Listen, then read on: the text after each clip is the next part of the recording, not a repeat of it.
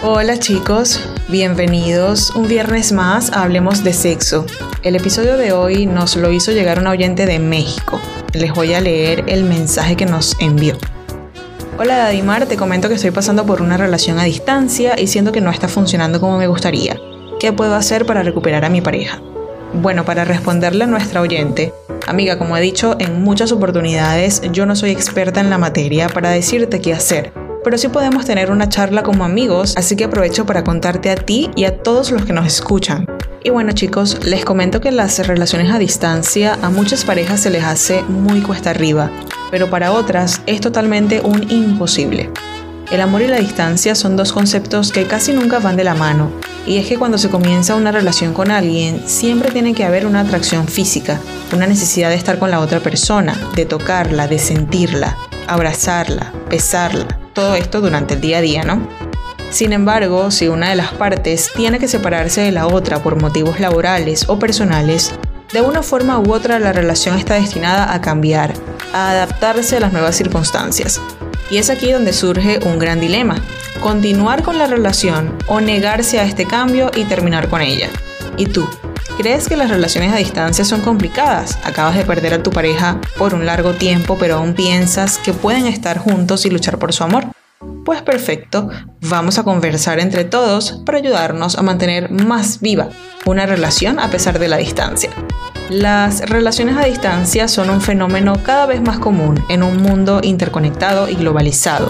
La masificación del uso de Internet hace que se multipliquen las oportunidades de conocer a alguien residente en algún lugar lejano o que tu amor deba cambiarse de país por una situación profesional o económica y como siempre el amor no entiende de planteamientos basados en la utilidad de iniciar una relación con una persona. Sin embargo, algunos defienden que la posibilidad de mantener cada día el contacto con alguien que vive lejos o que tiene la opción de emigrar es en realidad una trampa.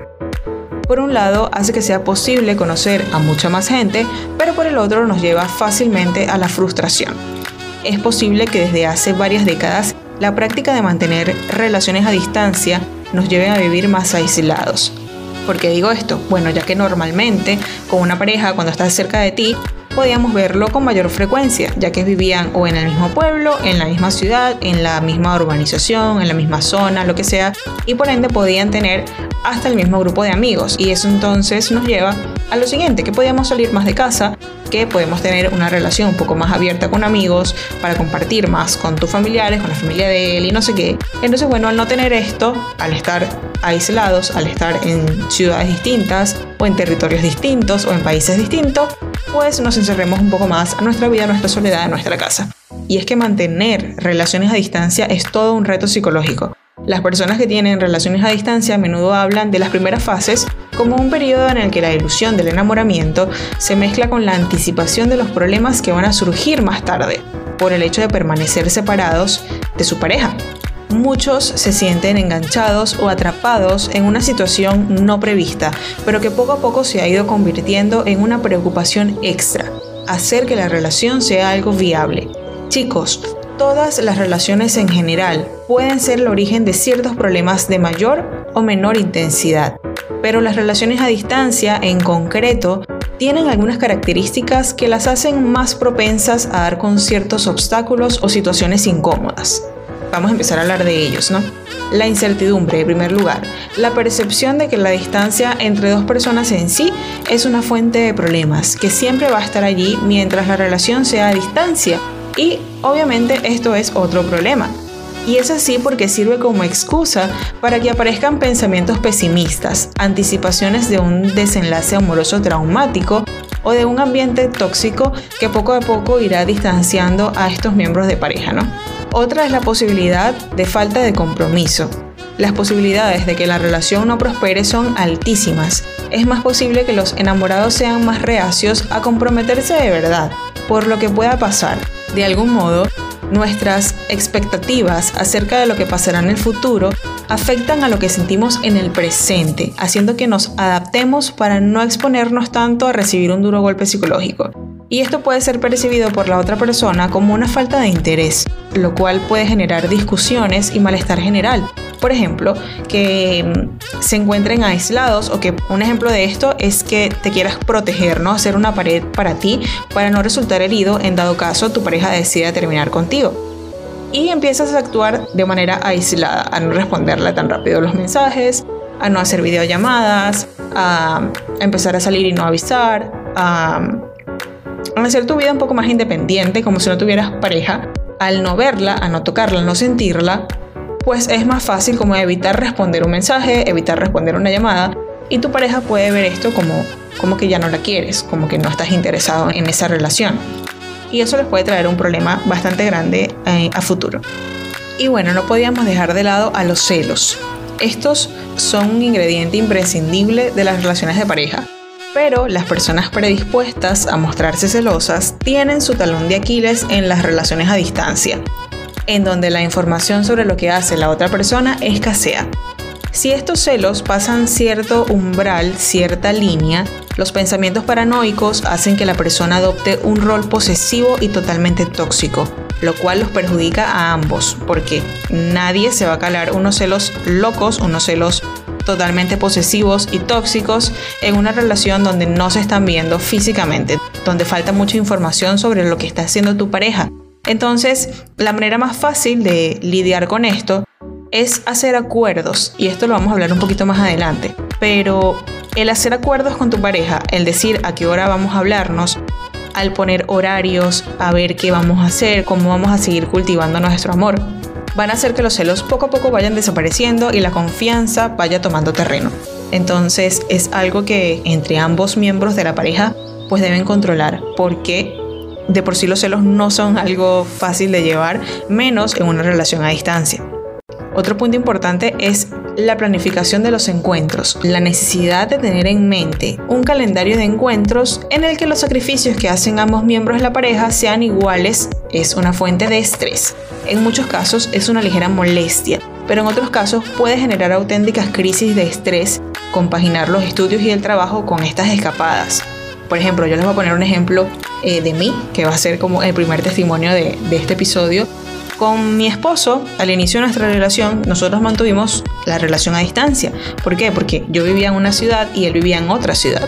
Entonces, para poder vernos, nuestro acuerdo, por eso les digo que es muy importante los acuerdos, era vernos todos los fines de semana.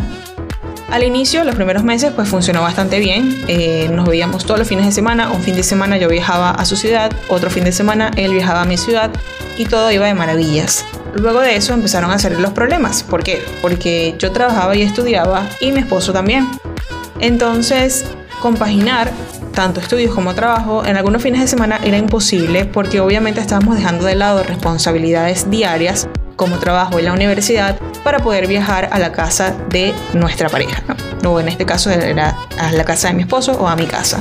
Entonces algunos fines de semana era imposible para nosotros eh, viajar. Entonces, uno de los problemas era, wow, pero ya habíamos planificado algo, teníamos ya nuestro calendario, ¿no? ¿Qué hacer en X fin de semana y ya tú no vienes o ya yo no voy? Entonces, sí había bastante molestia al inicio.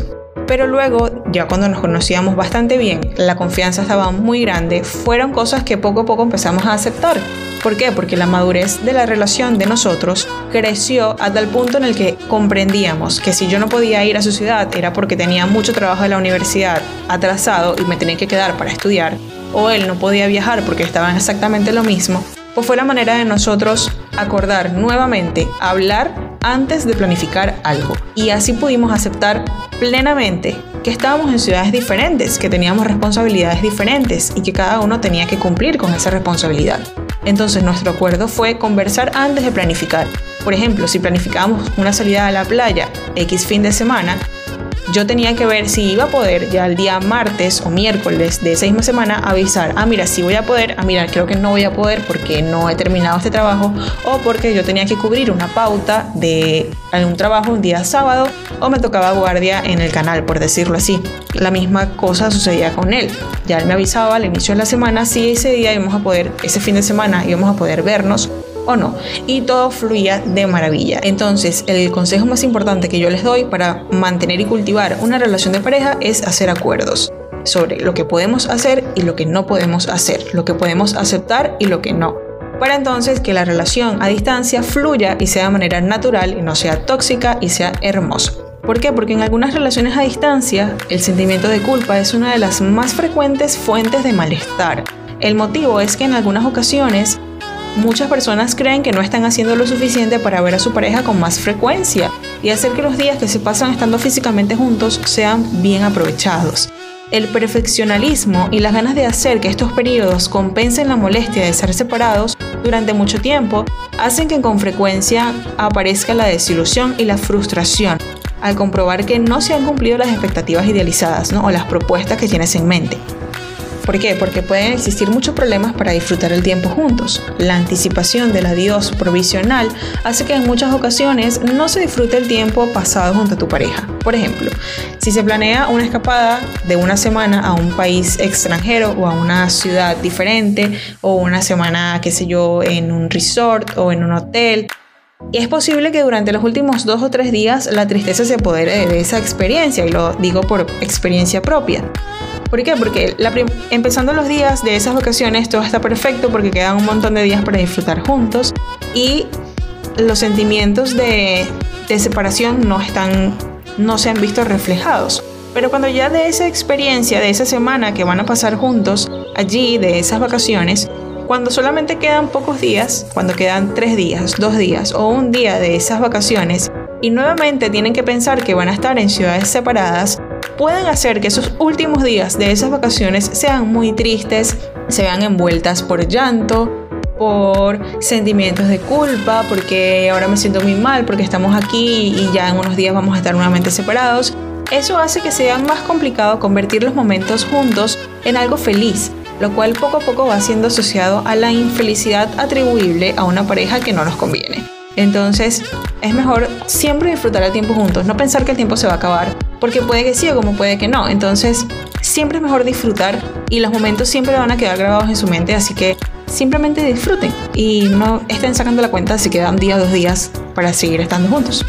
Otro punto importante de problemas de relaciones a distancia es la falta de contacto físico. Ese para mí sería uno de los más grandes inconvenientes y se basa en la falta de momentos de intimidad, contacto visual y caricias que suelen ser necesarios no solo para sentirse bien, sino también para hacer que la relación madure y el conocimiento mutuo se enriquezca gracias al lenguaje no verbal. Entonces yo les recomiendo muchísimo en este caso mantener la llama viva con el sexting. Si no saben qué es, hay un episodio en donde hablamos muchísimo sobre este tema y es de la primera temporada de Hablemos de Sexo, entonces pueden buscarlo en los episodios anteriores. Pero para mí el sexting es una cosa fundamental en una relación a distancia, porque ya que no tenemos el calor de, y las caricias de nuestra pareja, pues bueno, por lo menos el sexting puede avivar esa llama de, que cuando estemos juntos, mira lo que podemos hacer, cómo podemos disfrutar, el, el, placer que vamos a pasar juntos. Entonces, bueno, como que está chévere saber y aplicar sexting en nuestras relaciones a distancia. Otro problema con este tipo de relaciones es que puede que la poca frecuencia del celular, la falta de cobertura, las limitaciones en el acceso a Internet, los usos horarios diferentes, pueden generar situaciones de estrés en momentos puntuales, en los que se llega a pensar que tu pareja está con otra persona, que te está haciendo infiel, porque no nos estamos comunicando tanto como queremos. Y ese puede ser un punto bastante débil en una relación, porque puede ser el comienzo de una fractura muy grande, en la cual no se puedan volver a recuperar. Entonces siempre está bien como intentar mantener la comunicación lo más fluida posible. Puede ser muy difícil si se encuentran en usos horarios diferentes, porque el hecho de que una persona esté despierta cuando la otra duerme y viceversa, que no se están comunicando lo suficiente. Pero siempre traten de conseguir un punto medio donde uno de los dos pueda acostarse más tarde de lo habitual y el otro pueda despertarse más temprano de lo habitual para por lo menos tener unos minutos de comunicación. Eso es algo muy importante. Todas las relaciones deben tenerlo y más una relación a distancia. Y bueno, para saber qué opina la gente sobre esto, vamos a leer algunos testimonios que nos hicieron llegar a través de nuestra cuenta de Instagram arroba Hablemos de Sexo. El primer mensajito dice, Hemos tratado de mantener la llama viva, él vive en Ecuador y yo vivo en Venezuela, pero cada vez siento que se va apagando la llama. Es normal que sientas eso, pero depende de ti y de tu pareja no apagarla, sino siempre incentivar el amor que tengan, manteniendo sexting, hablando lo más frecuente posible, teniendo conversaciones largas, videollamadas, FaceTime, Skype. Hay muchas maneras de comunicación para que su relación siga funcionando y no se termine. El siguiente mensajito dice, es horrible, no se lo recomiendo a nadie, es vivir extrañando a cada minuto. Es verdad, amiga. El siguiente mensaje dice, un año y medio separados y fue imposible serle fiel a pesar de las videollamadas. Imposible no es. Siempre hay formas de decir que no si en la relación hay un nivel de lealtad muy alto. Así que imposible, imposible, no era. No, no me funcionó a mí, lo esperé dos años y no llegó nunca. Qué triste. No, no es posible mantener una relación a distancia, no hay cuerpo que lo aguante. Otro mensaje dice, en mi caso sí funcionó, yo emigré a Dominicana y logré serle fiel. A los siete meses vino ella. Muy bien, muy bien, me encanta que sí funcionan las relaciones a distancia porque yo soy un ejemplo vivo de eso, aunque nunca estuvimos en países diferentes, sí estuvimos en ciudades diferentes y funcionó. Estuve así con cuatro mujeres, wow, no todas al mismo tiempo, a tres le fui infiel, un poco obvio amigo, y a la que le fui fiel, ella me fue infiel a mí. Bueno, karma. El siguiente mensaje dice, en mi caso hemos estado separados dos veces, la primera vez porque él emigró primero. A los siete meses viajé donde él vivía al yo tener mis documentos en orden. Perfecto. Luego de casarnos y de vivir un año juntos, tuve la oportunidad de hacer una maestría en otra ciudad por un año. Él por su trabajo no podía acompañarme y me pareció muy fácil. Cuando hay comunicación y lealtad no es nada difícil ser fiel. Es, es muy correcto esa parte. Cabe destacar que no estuve encerrada. Al conseguirme con un grupo de antiguos amigos, salí muchísimo, rumbié, hice turismo, viajé, él sin prohibirme nada, ni yo a él, porque hay confianza.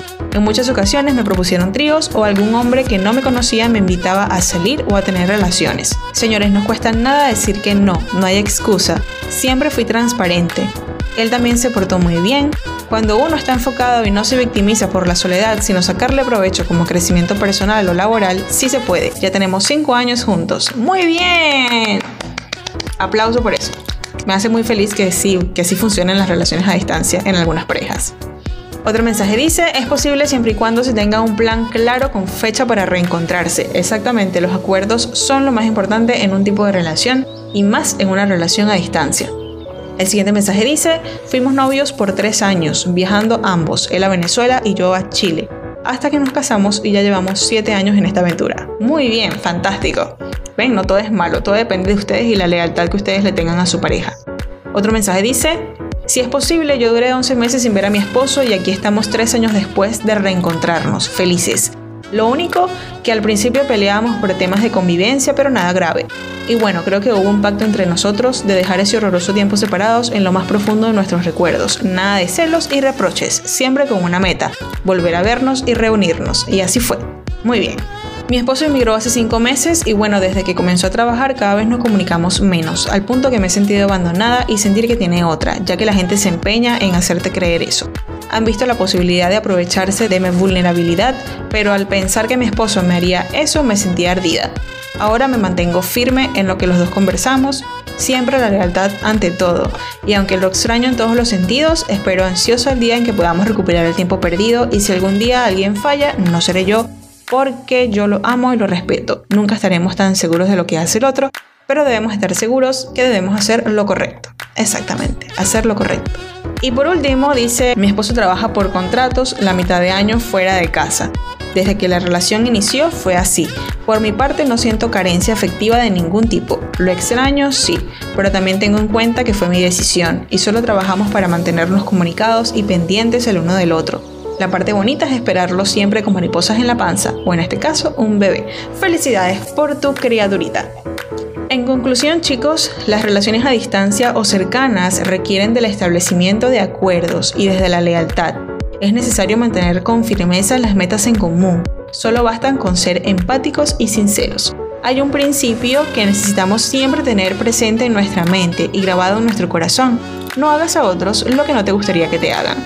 No es lo mismo una relación presencial y consolidada, donde alguno de los dos decide emigrar o adelantar el viaje, que una relación que inicia y se teje en la distancia. Desde mi punto de vista, en la primera posición hay más variables de juegos, afectos, economía y hasta intervienen otros miembros de la familia, por ejemplo los hijos o miembros de la familia que les gusta chamullar y meterle miedo a los demás. Lo cierto es que si la relación venía con fracturas y crisis no resueltas, la distancia podría convertirse en un potencial peligro o capaz tenga el efecto contrario, se logre valorar lo que en la cercanía no se consideraba. Pasa que en la conducta humana no hay determinantes, lo que sí existen son las infinitas posibilidades. Cada experiencia es única y no podemos predisponernos por la experiencia de los demás. Lo que sí podemos hacer es tomar algunas medidas para evitar hasta cierto punto problemas e inconvenientes. Fíjense fecha de encuentro, con un pequeño margen de flexibilidad si no alcanzan alguna de las metas, por ejemplo, juntar todo el dinero. Mantengan una comunicación diaria. Hoy en día contamos con excelentes herramientas y aplicaciones como WhatsApp, Skype, Instagram, Facebook, entre muchísimas otras. Muestren la verdadera cara de ustedes, que el querer impresionar no te exima de la responsabilidad de ser auténtico y sincero. La creatividad es indispensable, el sexting es la clave para lograr esto. Definan con exactitud la fidelidad sexual y afectiva para cada uno de ustedes. Si aparecen tentaciones, que es lógico que pueda suceder, deténganse a recordar sus acuerdos y replantéense si vale la pena mantener las esperanzas de alguien que espera por ti. Y les deseo lo mejor a cada uno de ustedes si tienen una relación a distancia. Es posible, tanto para mí como para las personas que se tomaron el tiempo en mandar su testimonio y les funcionó su relación a distancia. Así que amiga, que fuiste la primera en escribirme sobre este tema, enfócate en recuperar tu relación, a avivar esa llama, porque sí se puede. Todo depende de ustedes y el amor que se tengan. Espero que este episodio les haya gustado. No dejen de mandarme sus comentarios o testimonios a nuestra cuenta de Instagram, arroba hablemos de sexo. Será hasta el próximo viernes, chicos. Chao, chao.